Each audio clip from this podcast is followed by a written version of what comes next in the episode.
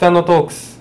この番組は神戸北野で働いている方の普段聞くことができない思いを音声を通じてさまざまな人に聞いていただき違う目線で北野という街の魅力を知っていただこうという番組です。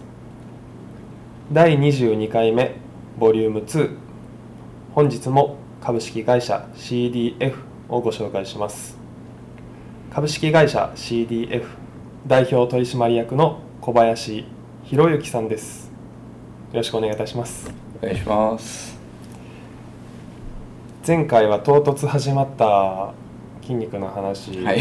でオフトークでも本当に筋肉がいかに大事かということを話していてで僕も運動をしてたので、はい。筋肉大事だなと思ってるんですけど、うんひろゆきさんは昔から運動されることは多かったんですか？いやそんなになかったですね。どちらかとういうとそんなに運動が好きっていうタイプではなかったんで、まあ、こう中学の頃にこうバスケをやったりとかバスケ部やだったんですけどね、こうまあ、バスケしたりとか、まあ、でもそれぐらいなんでなんかがっつりトレーニングをしようみたいなのは一切なかったですね。本当にじゃあもう1年2年前ぐらいからやり始めたっていう。そうですね。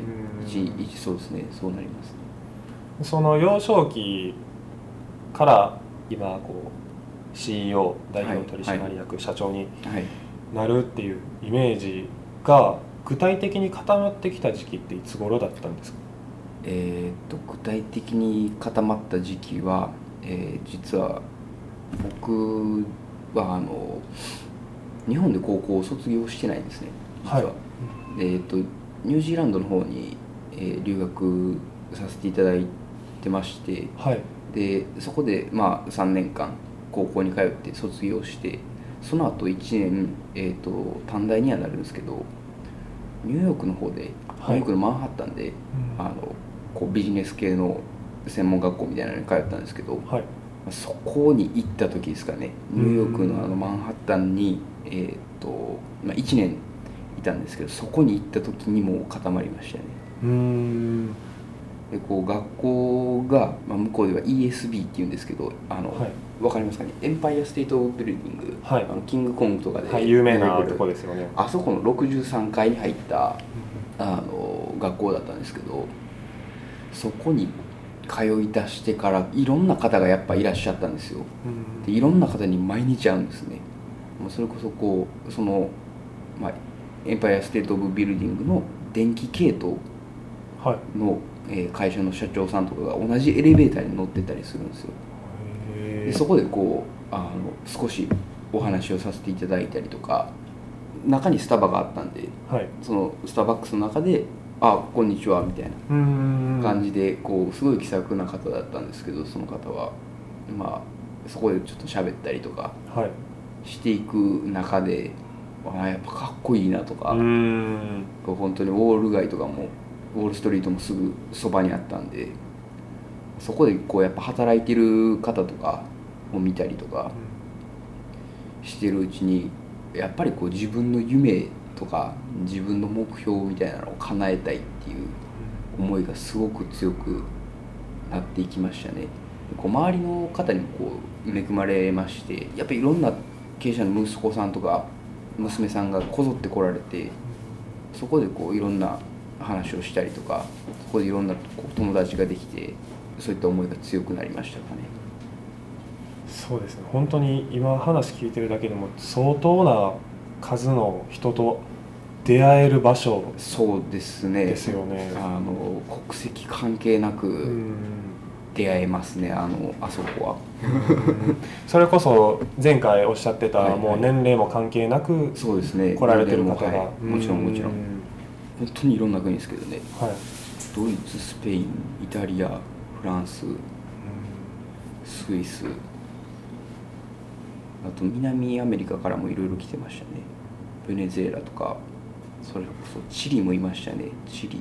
何カ国いるんだもう分かんないですね。もちろんこう日本人の方も数名いらっしゃいましたけど。何人ぐらい生徒がいるんですか？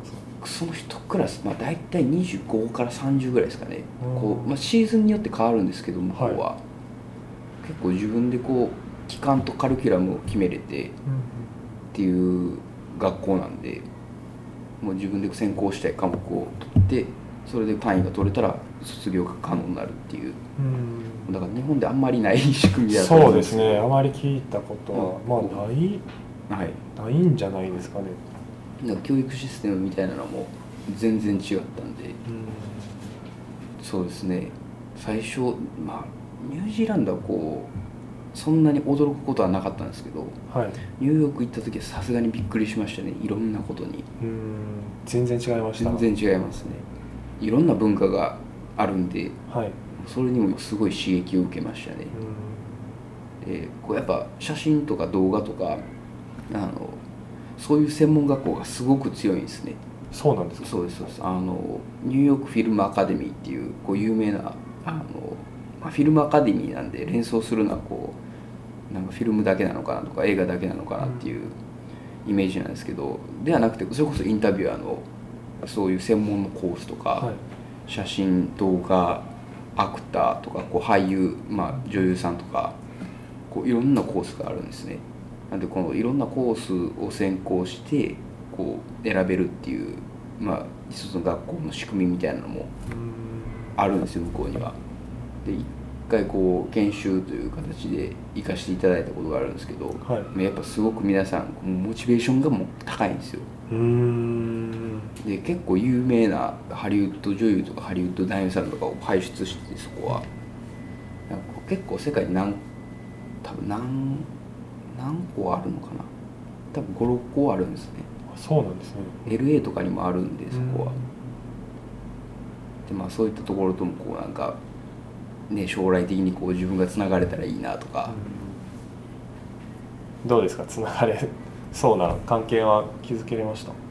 まあでも多分また行ったらうん。そうなんですよ。だからすぐにこうやっぱお名刺とかもいただけたりするんですね。意外と、そういうところってなんで結構行きやすいですね。あと日本人のコミュニティがものすごく小さいんですよまだ。ニューヨークとかって。ああニューヨークで。一番少ないんじゃないのかなって思うぐらい。うん。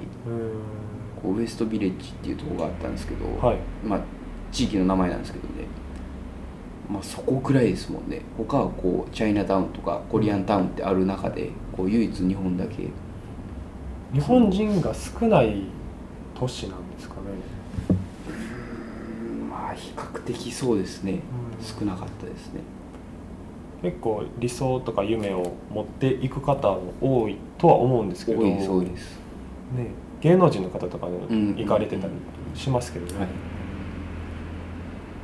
でもその日本人のコミュニティが小さいことによって他のコミュニティの方と幅広くつながれるところもありますね、うん。あとすごくまあ小さいコミュニティなんでこう皆さんお知り合いとかはい。こうすごくこう気軽にお会いできるんで、うん。そういったところはある意味いいかなっていううん。逆に良かったかなっていうところでありますね。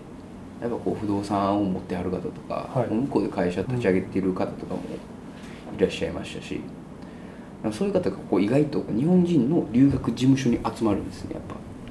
うん。なんか何個かあったんですけどねあの留学事務所みたいなのが。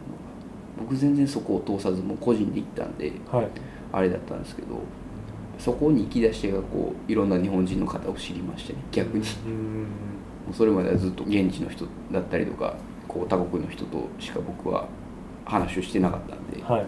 逆にその時はあこんなにいたんやみたいな みんなが行ってるルートじゃない方向から行ってそう。そっちの方が幅広く知り合いの方もできますよね、日本の方って日本同士でこう、はい。はいどうしても喋ってしまいがちっていうのも。の当時はあのこうもっと自分の英語力を伸ばしたいっていうのがあったんで、うん。こうあまりアジア圏の人とは、はい。まあ、関わらないって言ったら変ですけど、うん。あまり喋りはしなかったですね、はい、であえてこう自分から僕日本人だけれども、まあ、よく言われてたのがこう日本人じゃないみたいな日本のこと全然知らんやんけみたいなことを言われてたんです僕。えそうかなとか思いながらも、はい。他のやっぱねクラスにいる子とかと比べても確かにあんま知らんなみたいな、うんうんでっていうことをよく言われてたね逆に僕日本人じゃないみたいな感じのことを言ってたら、はい。こうあいつ変わってるぞみたいな。変やみたいなんで こうだんだんやっぱすぐやっぱ友達ができましたがね。うん意外と。オープンマインドでも。そうですね。なんかこう他国の文化も結構面白いとか面白みがあったりとか、はい。すごいやっぱ変わってる方も多いんでうん。すんごい楽しいですよ話してて。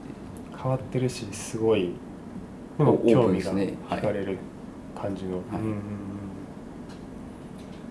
ん。で今の。そうですね。そ,、まあ、そこに行ったから、まあ、ニューヨークに行かせていただいたからこう自分のなんていうんですか決意みたいなのが固まったっていうとこがありますね。はい。